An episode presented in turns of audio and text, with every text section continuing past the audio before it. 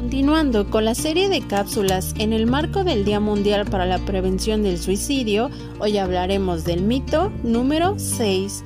Hablar del suicidio es una mala idea y puede interpretarse como estímulo. Esto es falso.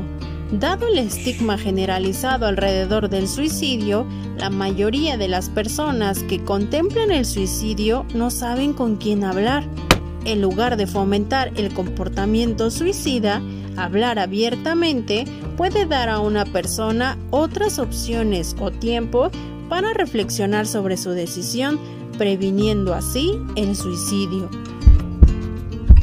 Recuerda que acercarse a los seres queridos por su salud mental y su bienestar podría salvarles la vida. No estás solo, estamos aquí para ti. Hablemos de lo que no se habla.